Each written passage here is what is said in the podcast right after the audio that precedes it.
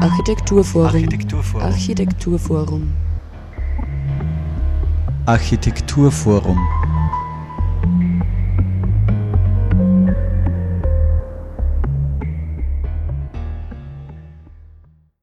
Hallo und herzlich willkommen zur aktuellen Ausgabe der Sendung des Architekturforums Oberösterreich hier auf Radio Froh. Wir haben mit der Künstlerin Silke Bröskamp gesprochen.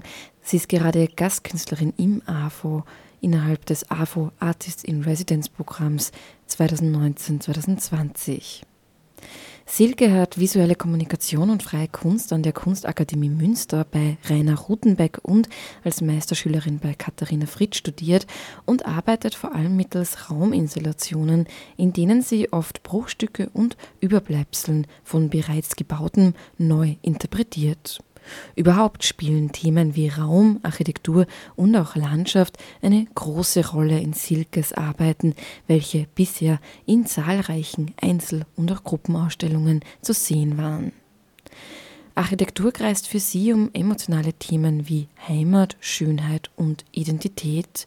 Was bedeutet Architekturqualität und wo findet man sie? Das haben wir Silke Bröskamp persönlich gefragt. Am Mikrofon begrüßt euch Sarah Braschak.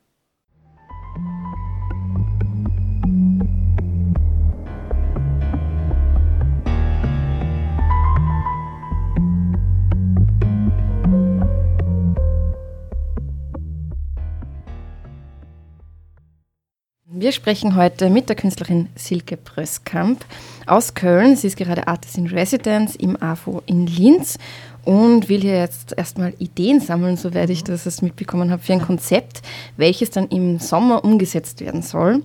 Ja, erstmal hallo und herzlich willkommen. Ja, vielen Dank für die Einladung. Ich freue mich hier zu sein. Sehr gerne.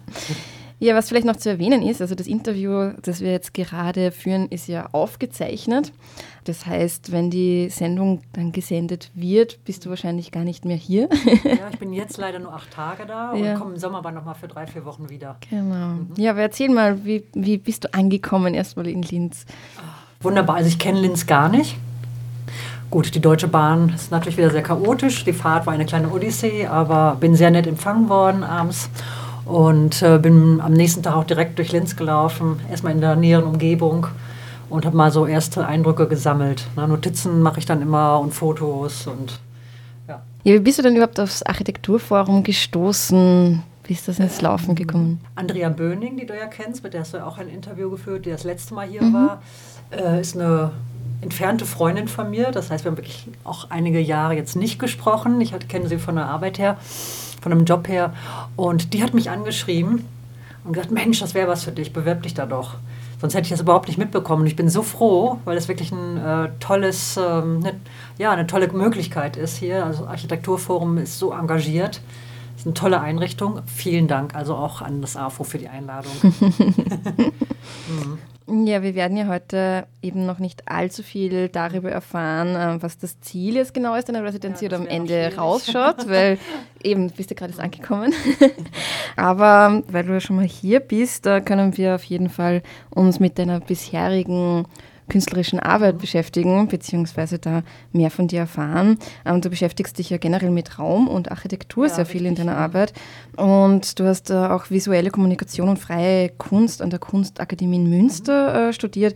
Und äh, seither waren eben deine Arbeiten in zahlreichen Ausstellungen auch zu sehen. Und du schränkst dich da auch nicht ein, was die Wahl der Medien jetzt betrifft, die du gebrauchst für deine Arbeit, sondern du richtest dich da frei, je nach Projekt, ähm, was du da gebrauchen kannst. Wie ist denn da deine Herangehensweise vielleicht für unsere Hörerinnen und Hörer, dass sie ein bisschen vorstellen können, wie, wie dieser künstlerische Prozess bei dir so aussieht? Ja, also ich habe früher eher so solitär gearbeitet. Das heißt, ich habe autonome Objekte gemacht, die erst einmal raumunabhängig sind, obwohl der Raum ja auch immer mit seiner Atmosphäre Einfluss nimmt dann auf die Objekte und die Wahrnehmung darauf. Und ähm, habe mich dann immer mehr für den Raum selber interessiert oder auch für die Architektur, für den Umraum. Und ich, wenn es möglich ist, besichtige ich den Raum vorher. Und das sind unterschiedliche Dinge, die mich dann da faszinieren. Das können architektonische Fragmente sein oder eine Erwartungshaltung an einen Raum oder die Atmosphäre, die Geschichte. Äh, In Wiesbaden 2008 äh, bin ich zum Beispiel in so einem Kunstverein gewesen, Bellevue-Saal. Und dann habe ich den Raum betreten in so einer exklusiven Lage Und habe gedacht, das ist irgendwie keine Lehre, das ist Abwesenheit. Und ähm, dann habe ich mit dieser Abwesenheit gespielt. Es sind unterschiedliche Dinge. Also ähm, dann gehe ich mit diesen Eindrücken nach Hause und mache erste Skizzen. Und über diese Skizzen und Zeichnungen langsam verdichtet sich so eine Atmosphäre im Kopf. Und dann beginne ich Modelle zu bauen, eins zu eins große Modelle oder auch ganz kleine mittlerweile. Und ähm, dann entwickelt sich die Arbeit tatsächlich im Arbeitsprozess. So, und das ist das Schöne für mich, dass ich mich selber dann auch immer überrasche. Es ist jetzt nicht so, ah, die Skizze, die Idee ist da, so wie ein Konzept. So, dann muss ich das jetzt noch eins zu eins umsetzen. Das wäre mir dann doch ein bisschen zu öde. Passiert dann auch öfter, dass du zwar ähm, deinen Plan schon ein bisschen hast äh, mit den Skizzen etc. und dann doch schon spontan irgendwie dich noch komplett umentscheidest und Dinge vielleicht ganz anders machst, als du vorgehabt hast. Auf jeden Fall, das passiert. Und äh, ein Beispiel war 2017 in der Artothek in Köln. Ähm, da habe ich ein Modell gebaut und habe ein auf, dieses, auf die Architektur reagierend und den Raum als Bühne benutzend äh, dann eine große Raumskulptur entwickelt, die Modell sehr mächtig, sehr düster war, behäbig und trotzdem beweglich und fing dann an, im Baumarkt so nach Materialien zu schauen und habe so Platten gefunden, die mir sehr gefielen. Das waren mit Mörtel beschichtete Platten und die eben an den Kanten ähm, tatsächlich fast magentafarbenen, äh, wie heißt es, Styrodor-Ton hatten. Und mit diesem Rosa plötzlich kam auch eine ganz andere Beweglichkeit in die Materialität. Das heißt, ich musste darauf reagieren. Und dann habe ich, äh, tatsächlich wurde die Arbeit später fast rosa-lila Farben und viel, viel farbiger und zarter, als ich das gedacht hatte. Und als ich es dann aufgestellt habe im Raum, vorher sehe ich es dann ja oft nicht, mhm. da war ich erstmal enttäuscht und dachte, hä? Was ist das denn jetzt? Obwohl ich es natürlich die ganze Zeit mit gemacht habe, mit reagiert habe, war das sehr frappierend. Aber sowas gefällt mir eben auch. Ne? Das ist ähm, diese Kommunikation sowohl mit dem Raum, mit, den, mit dem Ort und eben auch mit der Materialität, auf die ich mich dann einlasse. Ne? Wo du dich im Endeffekt dann auch selbst wieder überraschen kannst. Ja, ja, genau. Sagen. Mhm. Ja. Und ich mag es halt auch, dass ich nicht genau weiß, es ist immer so ein spannender Moment, wie steht es wirklich im Raum? Ne? Also entsteht eine physische Reaktion? Ne? Wie reagiert der Raum darauf, das Objekt? Wie ist die ja, Diskussion da zusammen und manchmal funktioniert es. Und man kann aber auch scheitern. Aber es finde ich dann eben spannender, als immer auf Nummer sicher zu gehen mhm. ne, und irgendwas durchzudeklinieren. mhm. Ja, du beschäftigst dich eben, wie wir schon jetzt gehört haben, viel mit Raum an sich, zum Beispiel eben auch in Form von sehr großräumigen Rauminstallationen oft, auch mit Architektur und auch in Form von Überbleibseln von bereits gebauten Objekten eben. Was ist denn das, was dich besonders interessiert an der Auseinandersetzung mit Raum und Architektur? Sag mal so, ich habe äh, lange Zeit, auch noch während der Kunstakademie und eine Zeit danach, mich sehr viel mit Möblierung im privaten, und öffentlichen Raum beschäftigt und die Haltung, die sich darüber formuliert. Das sind diese formgewordene Welten. Und habe dann festgestellt, wenn ich den Räumen installiert habe, dass der Raum natürlich Einfluss nimmt äh, auf die Objekte und äh, habe dann angefangen, den Raum tatsächlich mit einzubeziehen und später dann auch die Architektur. Das war ganz zwangsläufig. Ich finde es irgendwie ganz schön, so zu zeigen, dass die Architektur nicht eben nur ein Behälter ist, der funktionieren muss, sondern dass da sehr viel mehr möglich ist, dass man äh, auch emotionalen Bezug dazu haben kann, dass er auch ähm, eine Ästhetisierung der Umwelt, die wir auch brauchen, mhm. oder dass sie auch sogar einen empathischen Blick auf die Welt werfen kann, all diese Dinge. Und das finde ich äh, sehr spannend. Und ich finde es eben auch gut, dass der Raum für mich wie so ein Sparringspartner ist. Also ich bringe Ideen mit und äh, äh mache den ersten Schritt und dann kommt der Raum und reagiert darauf und darauf reagiere ich wieder. Und diese Kommunikation mag ich einfach sehr gerne.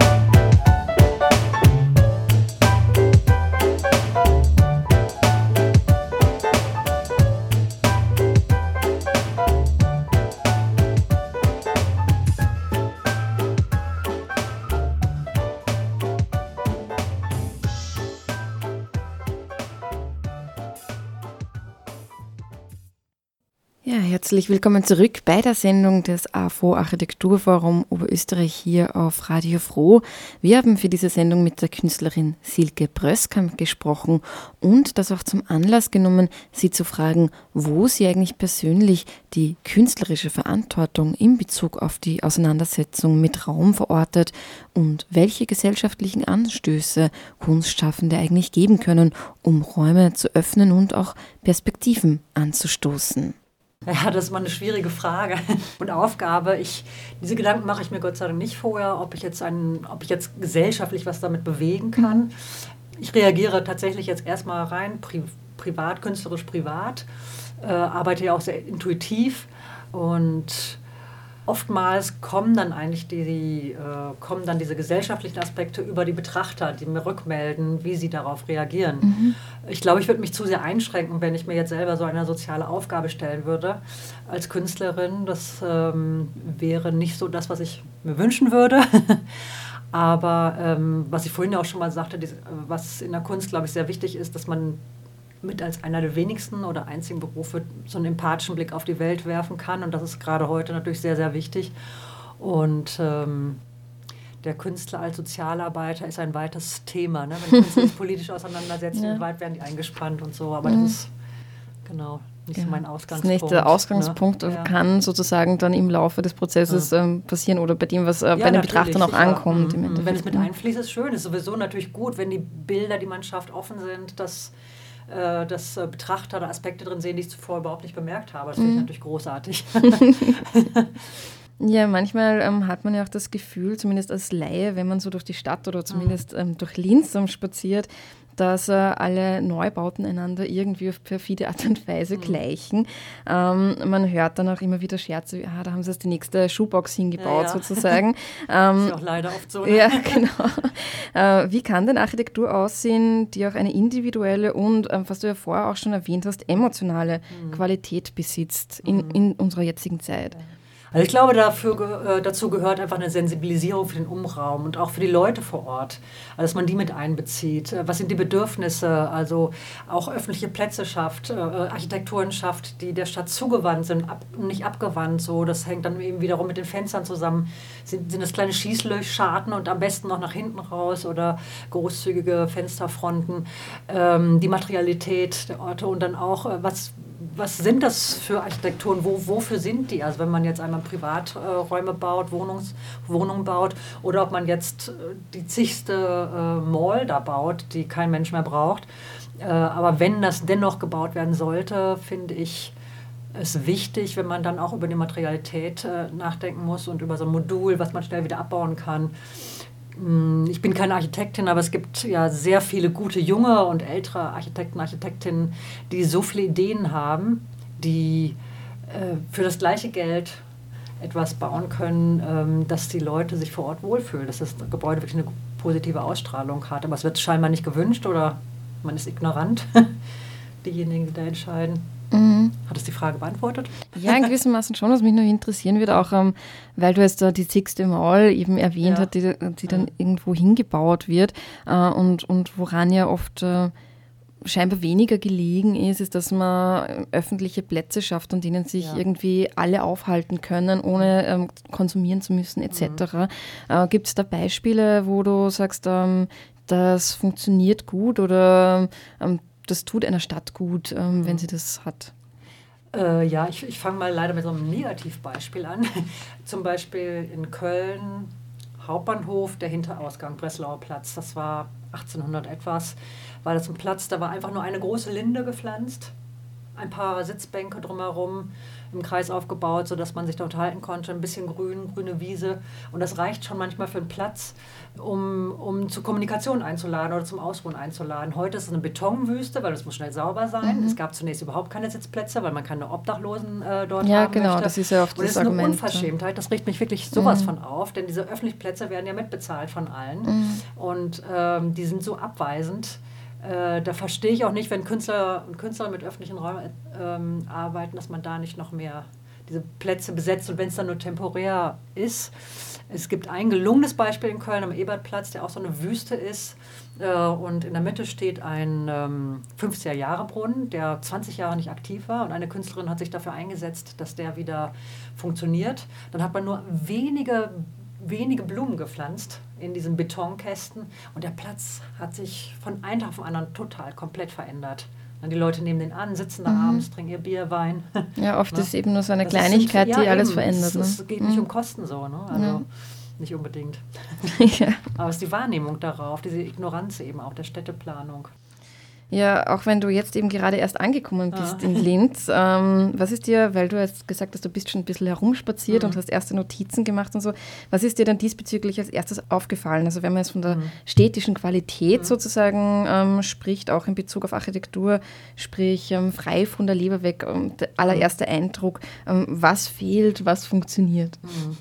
Was viel, was funktioniert, äh, weiß gar nicht, ob ich mir da schon Gedanken gemacht habe. Was auffiel, äh, war in der Nähe des oder um das Architekturforum herum, dass es sehr viele Baulücken gibt, dass sehr viel abgerissen wird. Mhm, das ähm, stimmt, ja. Eben auch so alte Häuser offenbar, mhm. alter Bestand. Es ist immer die Frage, was ist jetzt erhaltenswert und wann nicht. Ich weiß nicht, ob man da überhaupt ein äh, faktisches Pro und Contra dann oder so ein Fazit ziehen könnte.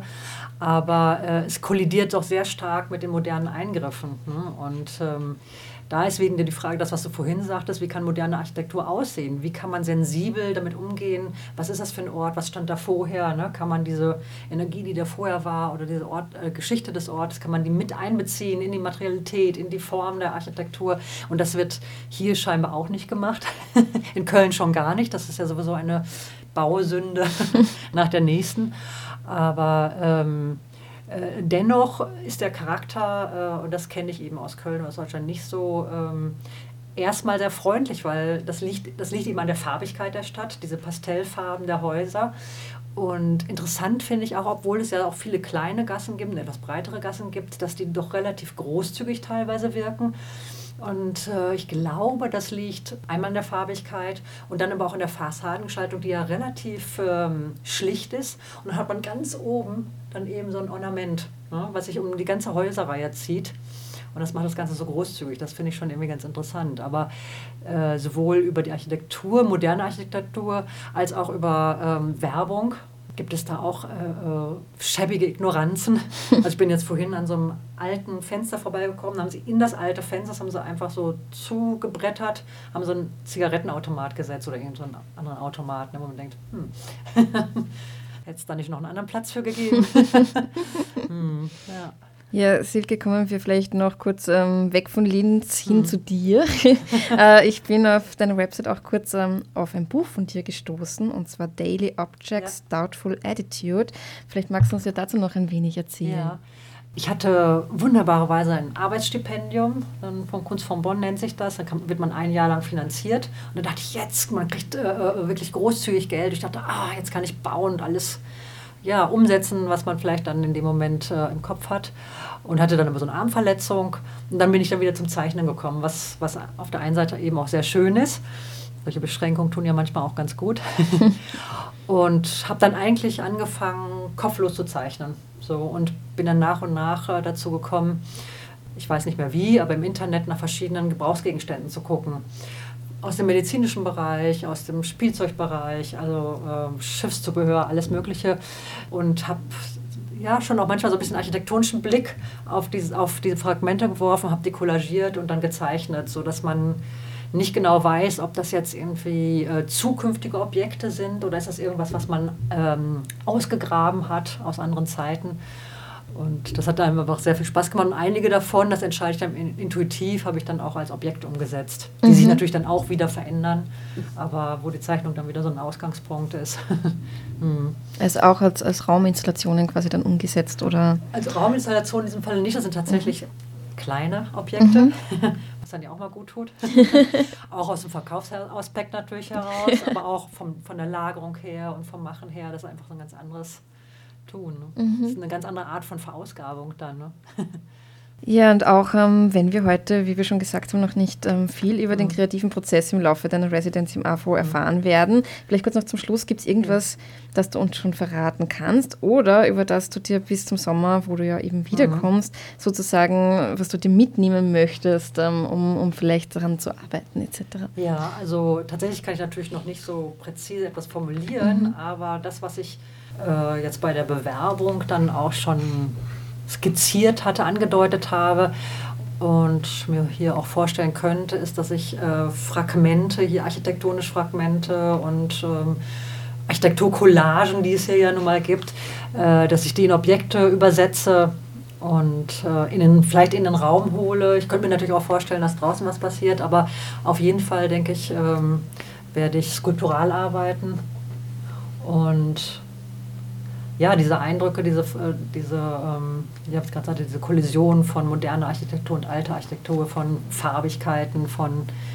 ähm, Großzügigkeiten, jetzt an der Donau, da hat es ja wieder was von Großstadt ne, und von engen Gassen. Also die ganzen Eindrücke, dass ich die in verschiedene Objekte einfließen lasse. Mal schauen. Ich lasse mich selber überraschen. Ich bin auch gespannt, Ja. was sich so neu entwickeln wird. Klingt auf jeden Fall sehr spannend. Ich bin auch gespannt. Ähm, wann im Sommer bist du denn wieder da? Ist das schon Äh, klar? Das Oder? nicht ganz genau ausgemacht, aber im Juni äh, war jetzt so grob. Genaues Datum habe ich noch Ja. nicht, aber. Ja, wer weiß, vielleicht bist du dann wieder zu Gast bei mir. wer Ja, weiß, ich bin auf gerne. jeden Fall gespannt. Ja. ja, ich bin auch gespannt. Silke, gibt es noch irgendwas, ähm, was du vielleicht noch äh, unseren Hörerinnen und Hörern mitgeben möchtest? Irgendein Schlusswort? Oder? Ähm, ja, ich, äh, gerade in der heutigen Zeit fragt man sich immer, oh ja, ob die Kunst irgendwie noch äh, wichtig ist, ob das nicht zu viel ähm, an Finanzierung äh, kostet, die man besser für Flüchtlings, Flüchtlinge einsetzen könnte oder andere politische und soziale Projekte. Ich kann nur sagen, äh, ob das jetzt nur Kunst ist, Design, was auch immer, oder ob man einfach nur mit wachem Auge durch die Stadt läuft, immer einen offenen Blick haben für die Dinge, die einen umgeben und ähm, auch eben einen empathischen Blick. Das wäre schön. Vielen Dank. Ja, danke dir. Das war ein Interview mit der Kölner Künstlerin Silke Bröskamp anlässlich ihrer Residency im AFO Architekturforum Oberösterreich.